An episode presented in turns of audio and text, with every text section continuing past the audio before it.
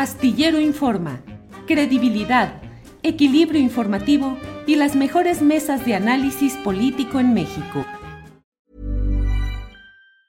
Hey, I'm Ryan Reynolds. Recently, I asked Mint Mobile's legal team if big wireless companies are allowed to raise prices due to inflation. They said yes. And then when I asked if raising prices technically violates those onerous two-year contracts, they said, "What the f*** are you talking about? You insane Hollywood ass." So to recap, we're cutting the price of Mint Unlimited from $30 a month to just $15 a month. Give it a try at mintmobile.com slash switch. $45 up front for three months plus taxes and fees. Promo rate for new customers for limited time. Unlimited more than 40 gigabytes per month. Slows. Full terms at mintmobile.com.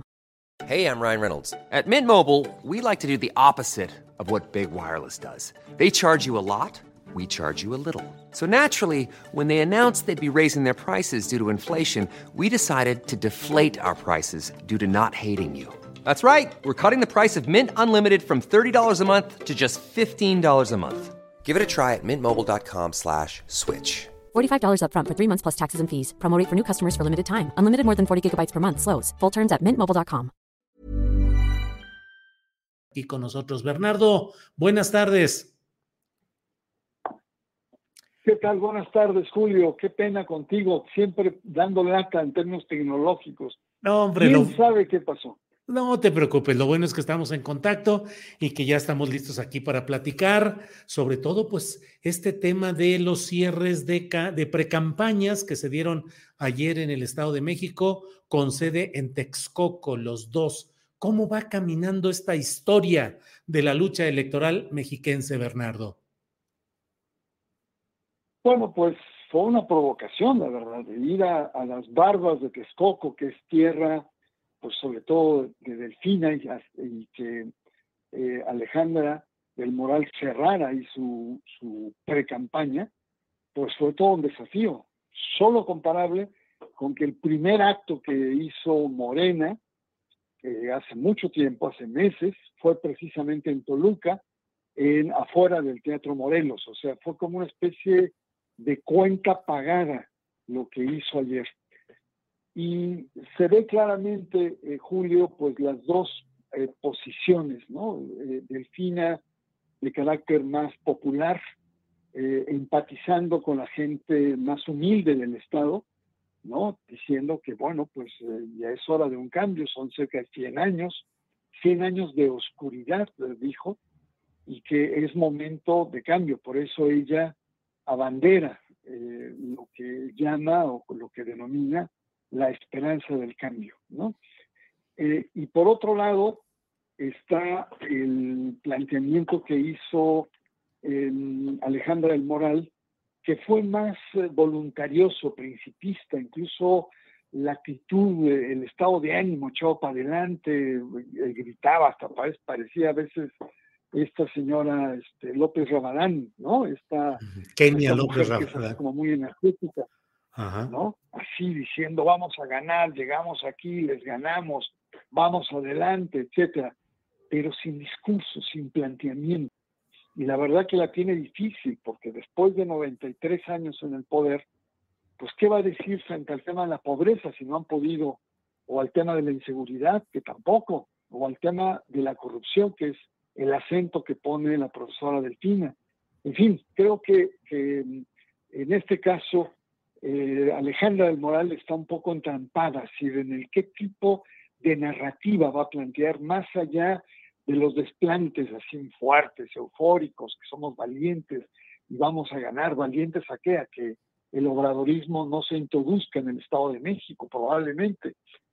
Y otro aspecto interesante eh, en el cierre, Julio, son las encuestas Sí. hay también ya una guerra de encuestas. La mayor parte de las 25 encuestas que han salido, por lo menos acá en el Estado de México, la mayor parte le dan ventaja a Delfina. En promedio de estas veintitantas encuestas, el promedio sería de 14 puntos. Hay algunos, eh, como el financiero, que dice que hay 8 puntos de distancia entre Delfina y del Moral. Y otros eh, le dan hasta 25 puntos de distancia. Pero también han aparecido encuestadoras hechizas que hablan incluso a nombre de medios, como sería u- u- algunas que han aparecido que hablan a nombre del Universal, en las que dice que eh, eh, Alejandra del Moral lleva una delantera de 10 puntos. Eh, es tan grotescas estas casas, entre comillas, encuestadoras, que el propio, la propia casa de campaña del, del PRI, ¿no? Eric Sevilla toma distancia y dice, nosotros no entramos en esos juegos, pero ya empieza a ver esta, esta cuestión. Y ahora también los gastos.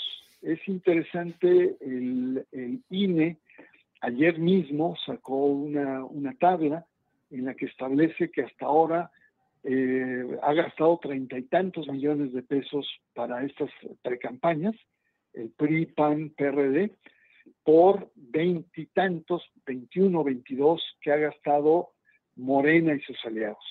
Eh, lo notable no es tanto el dinero, que puede ser, no estaría tan lejano uno del otro, el tope son 40, 40 millones, ya están relativamente lejos, pero lo notable es que eh, es casi el doble de eventos reportados por Morena, que son 245 eventos de precampaña frente a 147 eventos por parte de la coalición encabezada por el PRI. Así es que, pues eh, sí, están eh, cerrando eh, esto que, pues es, ya lo habíamos comentado, es, es, un poco raro porque en, el, en la reforma del, del 2014 se recortaron las campañas porque eran muy pesadas, onerosas, llenas de spots, etcétera, y costosas, y se dividieron. Y esta división de pre-campaña era una fórmula para que los diferentes candidatos tuvieran piso parejo y convencieran a sus correligionarios para una candidatura. Pero eh, los partidos, incluyendo al que no se ha asomado, que es eh, Juan Cepeda, eh, tienen a un solo candidato, y su, su, su precandidato es único, de tal manera que es un poco absurdo y en realidad han sido campañas disfrazadas, ¿no? guardando ciertas formalidades de no llamando al voto, etcétera, pero en realidad han sido eh, em, campañas un poco disfrazadas que había que repensar, habría que repensar porque son, es demasiado irregular lo que, lo que está pasando. Ahora, Bernardo, te pido em, si nos puedes eh, comentar algo en el sentido de las campañas electorales a veces pueden ser observadas en función de los apoyos estructurales que se les dan a ellas, es decir, si los grupos de interés, desde los gobiernos en turno hasta sus eh, estructuras clientelares, aportan de verdad contingentes, dinero, recursos en un genuino ánimo de combate político, o a veces vemos que por el contrario, no apoyan a los candidatos porque los consideran eh, nacidos para perder, candidatos a negociaciones políticas. Te pregunto, lo que estás viendo de Alejandra del Moral, lo de ayer, su visita retadora a Texcoco, ¿querrá decir que de veras el PRI quiere dar una pelea a fondo o estamos en presencia de ese escenario viscoso en el cual no sabemos si de veras ¿Habrá una pelea seria o algo está negociado? No, yo creo que eh, sectores importantes del PRI están, eh, del PRI, del PAN y, del PRD, aunque el PRD también está desdibujado, pero sí están por dar la batalla, están por eh, hacer un frente con algunas novedades hace un momento te decía que qué difícil es para el PRI construir una narrativa o una propuesta, una propuesta de cambio. Pero la novedad que están eh, planteando es la, famosa coalición de gobierno. Tú sabes muy bien que está la coalición electoral, que es una alianza, que tiene, tiene un nombre técnico de coalición eh, electoral, y otra, otra figura es la coalición de gobierno, que hay muchos en, Europa, Italia constantemente hace sus coaliciones, ¿no? Y es, eh, es un poco como repartirse las carteras de las diferentes secretarías previamente al proceso electoral. Y esto lo que está señalando eh, esta, esta pre-campaña como novedad, que vamos a, a, formar un gobierno coaligado, eh, el problema es que no ha habido transparencia, es decir, cuando, cuando eh, registran eh, la, alianza o la, coalición electoral, entregan un sobre sellado diciendo que hasta que después termine la elección y en caso de que gane esta coalición va por México en el Estado, se va a abrir y es ahí donde está como el pastel repartido. yendo a tu pregunta, querido Julio, Creo que hay sectores del PRI que se la están jugando, que sí se la están jugando. Y hay otros que se están pasando a Morena o están viendo francamente que no hay posibilidades, pero una eh, verificación de que el grupo Tlacomulco, sectores importantes del grupo Tlacomulco, acompañan al Moral, fue la presencia de los exgobernadores últimos. el único que faltó fue Peña Nieto, pero estuvo Montiel, estuvo eh, Ávila, eh, eh estuvieron todos, Chaufet, ¿no? Camacho, y esto refleja pues que la cosa va en serio por parte del PRI. Ahora también Del Moral ha reconocido en entrevistas que no ha sido fácil el hacer convergencia con el PAN y con el PRD diciendo que, bueno, ahí no está tan fácil, porque son tradiciones, ideologías y además una historia de enconos que hay entre los partidos. Pero en tono de broma, Alejandra del Moral dice, hasta he aprendido a quererlos. Imagínate la expresión. He aprendido a quererlos, ¿no? Sí, sí, sí. Pero yo sí creo que van, van, que sí van con todo.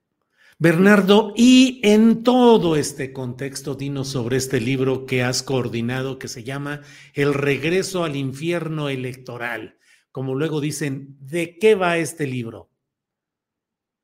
Ay, pues mira, es una colección de, de, personajes. Está antecedido de otro libro que se llama El infierno electoral, que fue escrito por ex consejeros que explican las dudosas maniobras por parte del sistema eh, en el poder, el PRI, eh, y que manipularon muchas recordadas cabezas de cerdo, los programas sociales, la sustitución en la fila de ciudadanos, de cuatro, de los lugares más eh, candentes para, para el PRI, en fin, toda una serie de trapacerías que se denunciaron. Ese libro, en aquel entonces, siete años, este es totalmente diferente.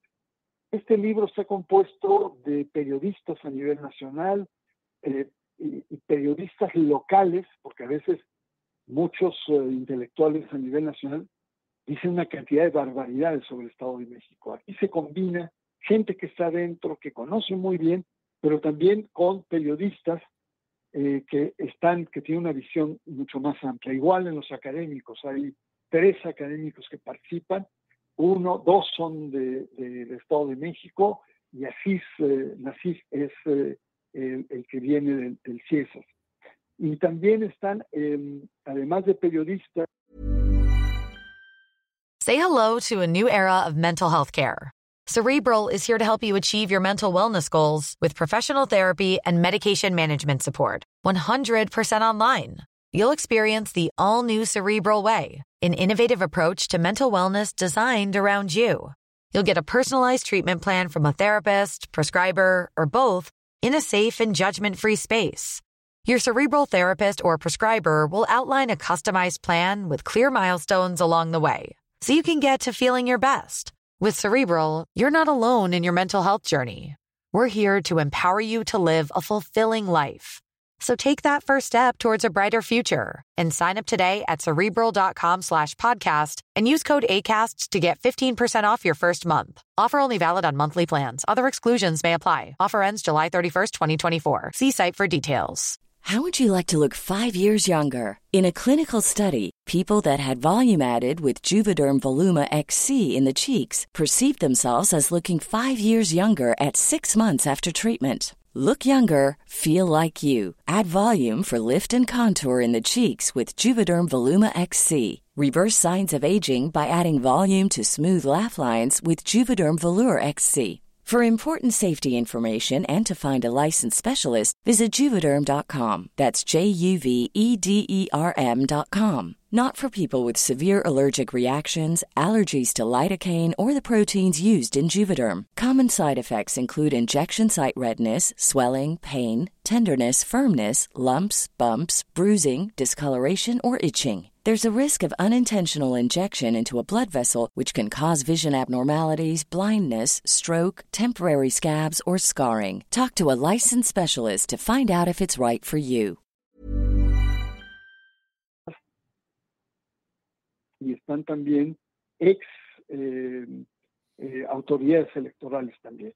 Ya no es sobre lo que pasó, sino sobre los entretelones que está pasando. Y bueno, cada ensayo, cada capítulo es un pequeño universo que puede ser leído afuera. Hay, la mayoría es gente que sabe, muy sólida, no sé si conozcas por ahí a uno que es Julio Hernández Astillero.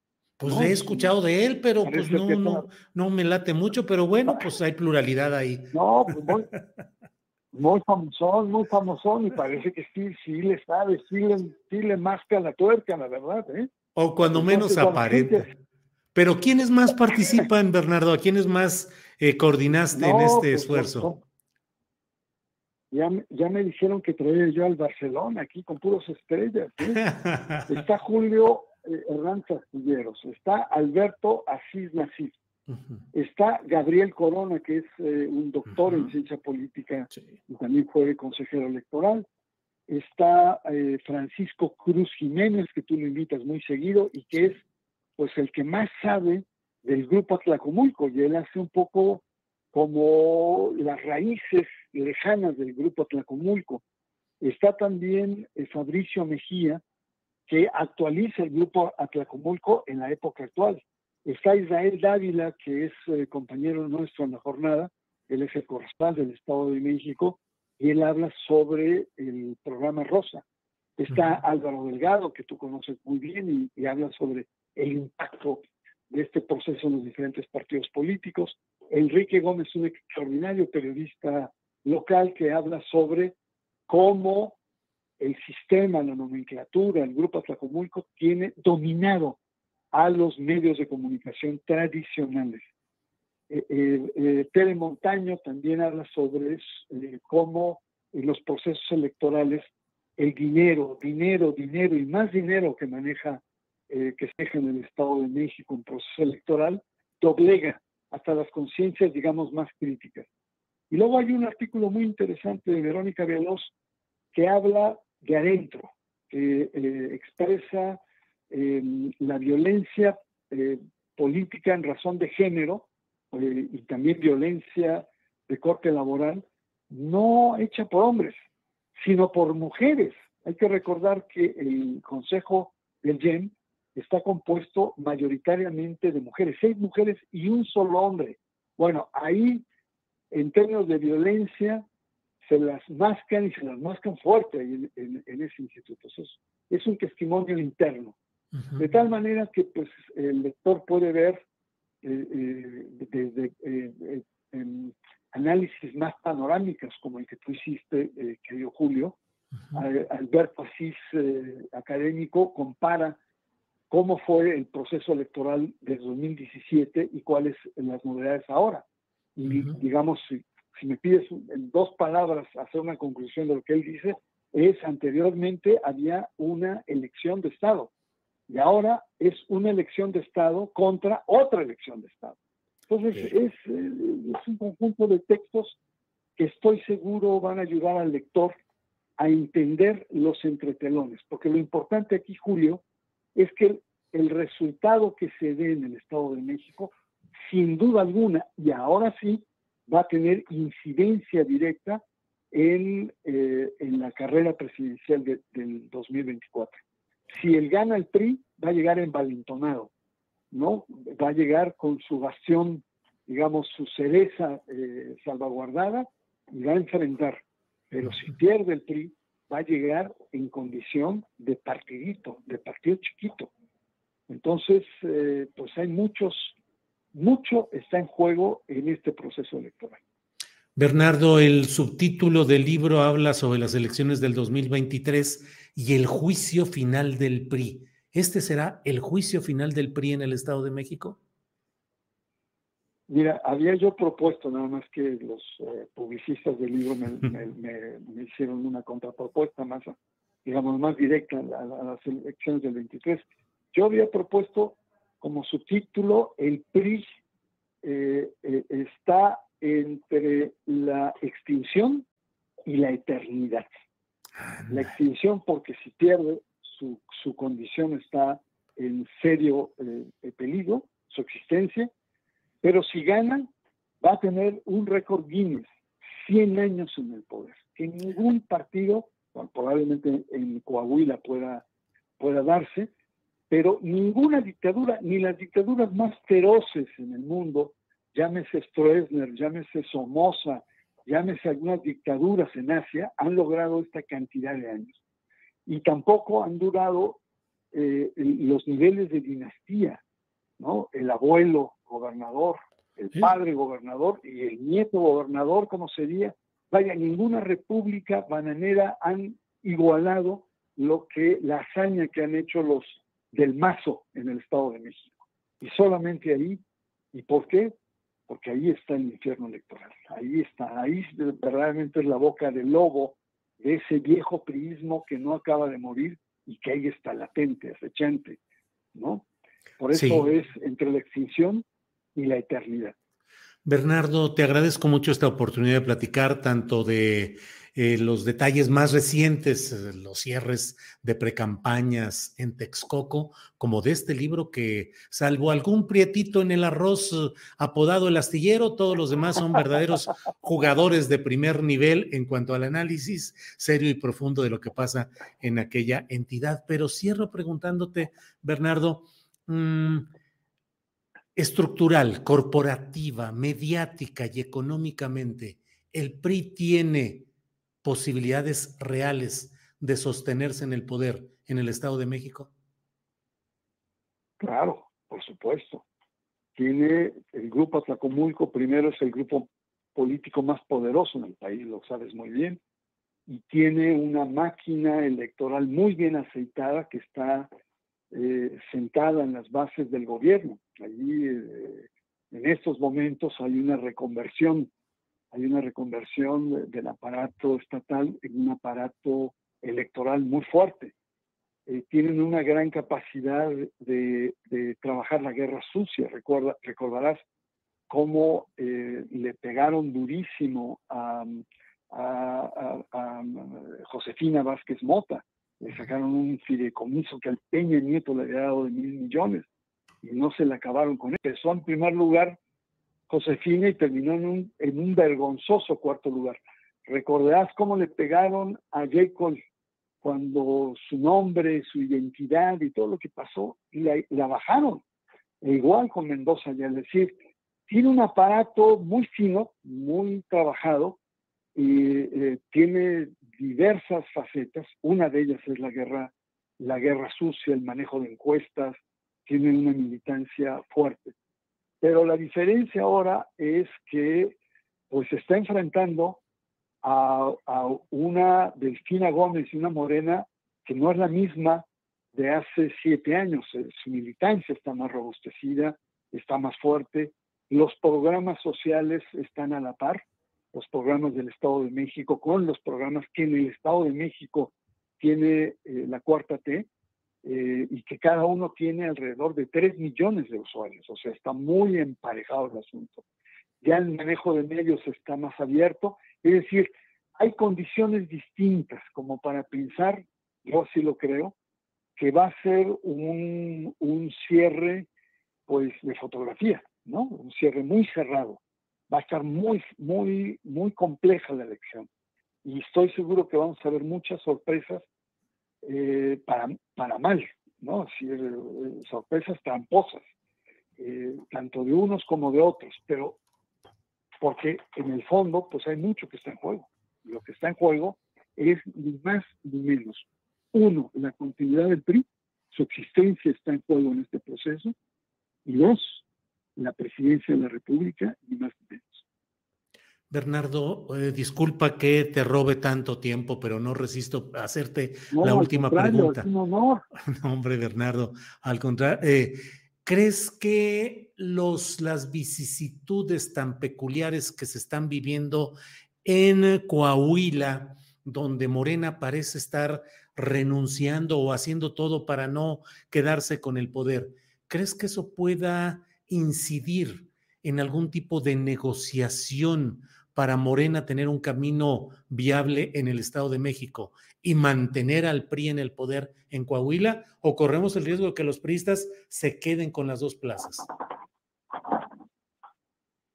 Pues eh, sí, digamos, tiene lógica, ¿no? En esta concepción, digamos, eh, digamos, conspirativa que la clase política nos ha enseñado, nos ha mostrado que es capaz de elaborar conspiraciones, acuerdos populares, etcétera. Eh, yo lo, lo, que creo es que eh, independientemente de lo que, lo que está pasando en Coahuila, la fragmentación de la coalición de PT eh, em, es relativamente autónoma lo que está pasando en el Estado de México. Puede ser que haya un cierto acuerdo con ciertos sectores pero yo lo que estoy viendo acá, y sobre todo siguiendo las posturas de los sectores en el YEN, no solamente en, la prensa, sino en, cómo se, está, se están alineando las fuerzas, yo sí creo que en el caso del Estado de México, el, el PRI o un sector del PRI importante va con todo. Sea, va, a, buscar eh, el, el ganar la elección no importa cómo, no importa cuánto y no importa con quién. Así, con dinero y más dinero, que es la fórmula que le ha funcionado hasta el momento. Eh, y, los acuerdos que se puedan dar, pues probablemente se den más en términos de civilidad, pero todo apuntaría a que incluso este proceso electoral termine en tribunales, por lo apretado que pueda estar. Bueno, esa es mi humilde hipótesis. Frente, he leído y con mucha razón a ciertos acuerdos, pero creo que en el caso del Estado de México es demasiado lo que se juega como para hacer un acuerdo que, que, termine que eh, eh, Alfredo del Mazo se vaya de embajador al Vaticano como quizá quisiera. ¿no? Yo lo veo francamente muy difícil. Bueno, pues eh, Bernardo, muchas gracias por todo este análisis tan completo. Te lo agradezco de verdad, de verdad. Al contrario, te envío un abrazo y, además te agradezco públicamente el que hayas participado, el esfuerzo con tantas cosas con las que andas. Y también recordarle al, público lo interesante que puede ser este libro y que el 5 de marzo vamos a presentarlo en la tarde, a las 5 de la tarde, en la Feria del Libro de Minería. Y ahí el público va a poder encontrar precisamente al señor Julio Astillero, Julio Hernández, el astillero del análisis político. Ahí nos veremos el próximo 5 de marzo, 5 de la tarde, Palacio de Minería, presentación del libro coordinado por Bernardo Barranco, El regreso al infierno electoral. Bernardo, te mando un gran abrazo y te agradezco mucho que hayas hecho todo el esfuerzo para que hayamos podido tener esta plática que ha resultado muy interesante, muchos comentarios en el chat y muchas asistentes a escuchar esta plática. Bernardo, muchas gracias. Un abrazo muy grande, Julio. Hasta muy pronto. Hasta pronto. Tired of ads barging into your favorite news podcasts? Good news. Ad-free listening is available on Amazon Music. For all the music plus top podcasts included with your Prime membership. Stay up to date on everything newsworthy by downloading the Amazon Music app for free or go to amazon.com slash news ad free. That's amazon.com slash news ad free to catch up on the latest episodes without the ads. Spring, is that you? Warmer temps mean new Albert styles. Meet the new Superlight Collection the lightest ever shoes from Allbirds, now in fresh colors. These must have travel shoes have a lighter than air feel and barely there fit that made them the most packable shoes ever. Plus, they're comfy right out of the box. That means more comfort and less baggage. Experience how Allbirds is redefining comfort. Visit allbirds.com and use code SUPER24 for a free pair of socks with a purchase of $48 or more. That's A L L B I R D S.com, code SUPER24. Para que te enteres del próximo noticiero, suscríbete y dale follow en Apple, Spotify, Amazon Music, Google o donde sea que escuches podcast. Te invitamos a visitar nuestra página julioastillero.com.